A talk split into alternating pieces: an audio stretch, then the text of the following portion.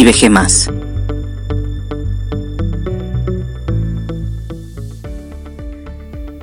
Durante la dificultad. La dificultad, cuando nos afrenta, tiende a ser del tiempo un gradual debilitante, tan aflictivo como agotante. Durante la dificultad, nuestro Dios no está menos con nosotros que durante el tiempo restante. Los espacios rocosos son voluntades de Dios, tanto como los campos de reposo. A pesar de lo que el susurro de la aflicción intente para convencerle a usted, Jesús es su Dios en los valles rocosos, tanto como en los campos de reposo. Él no deja de ser su Dios cuando usted está rodeado de imponentes rocas. Él es el Dios de gloria, omnipresente es su poder y vigentes son sus milagros. En los peñascos, Él sigue siendo bueno y fiel. Él se ha comprometido a estar con usted en las dificultades y en las aflicciones todos los días hasta el fin del mundo. Antes, durante y después de todas las cosas, Él es nuestro Dios. Cuando estamos en el campo de reposo de nuestro caminar cristiano, perspectamos nuestro buen futuro nítidamente. Tenemos inamovible convicción y confianza en sus futuros designios. La alegría al adorarle nos desborda. Sin embargo, cuando transitamos un valle de sombra de muerte, nuestra vista también se ensombrece, distorsionando la imagen de nuestro futuro, y éste solo puede apreciarse lúgubre. Aún con nuestra imagen velada, los valles sombríos son los lugares más fértiles de la faz de nuestro corazón. Estos no propician otra cosa que multiforme fertilidad en nuestro árido ser. Usted puede esperar abundante cosecha de virtud, porque Dios permanece con usted en los valles sombríos. Cada uno de nosotros inevitablemente vivirá tiempos de lágrimas, donde nuestros corazones, planes y anhelos parecerán demolidos. Sin embargo, porque Dios ha provisto no solo la fuerza para soportarlos, sino la restauración y la victoria, esos trechos pétreos quedarán atrás, habiendo sido allanados. Una vez que cruzamos hacia el otro lado del Valle de las Lágrimas, nuestro Redentor torna ese valle en un manantial. Las lágrimas mismas que nos abrumaron, al tiempo, serán los propulsores de una vida nueva. Sea que estemos gozosos o atribulados, pacientes o desesperados, el Creador Todopoderoso es nuestro Padre. Él es nuestro Señor. Y bajo su señorío están todas las cosas. Él es nuestro Dios permanentemente. Le han estado afligiendo sus circunstancias, llevándole a olvidar o a dudar de las promesas de la bondad y del amor de Dios. No se olvide de que hasta el número de sus cabellos de cada día Él lo conoce. No se olvide de que aun siendo pecador, Jesús padeció y murió por usted. ¿Cuánto más se dispondrá a ser ante un Hijo ya santificado por su sangre? Usted le importa es su amor por usted lo que hoy lo mantiene de pie leyendo estas líneas. Es su amor por usted lo que lo redime durante su dificultad. De esto no solo surge lo bueno de lo malo, también le fortifica para poder fortificar a otros.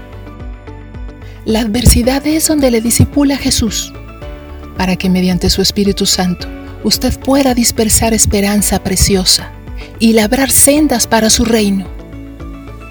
Jesús padeció y soportó aflicciones. El bien conoce el dolor. Su sufrimiento no estuvo al margen de los propósitos del Padre. Por ellos, Jesús está empatizado con los padecimientos de la humanidad. Él los vivió. Él los vive con usted. Creer que los planes del Padre para Jesús pueden también ser en usted y permitirlos con su corazón dispuesto, tornará su carga en descanso su pendiente en certeza, su queja en contentamiento y su dolor en renovada fuerza cada mañana. Usted, como Jesús, Una vez que esté familiarizado con el sufrimiento y con la presencia de su Padre durante este, entonces podrá ser uno con Jesús y con la compasión de Jesús para realmente amar, reconfortar y restaurar a otros. Con Jesús al timón de su vida, usted siempre andará bajo la nube provisora de cada necesidad de su corazón.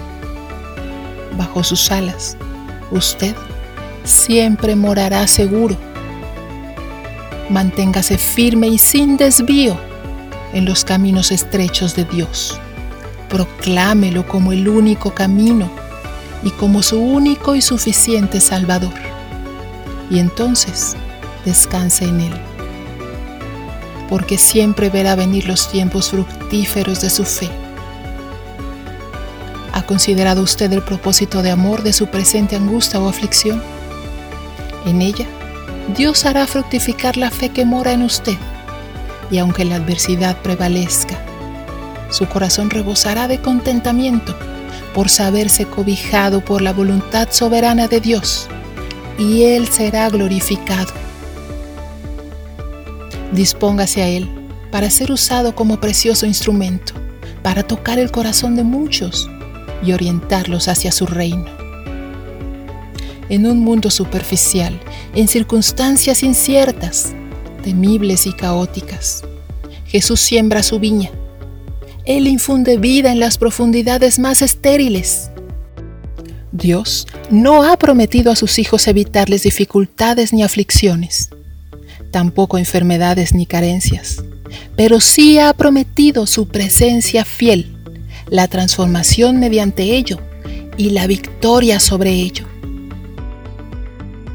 usted atravesará aflicciones, grandes y pequeñas, hasta el fin de sus días.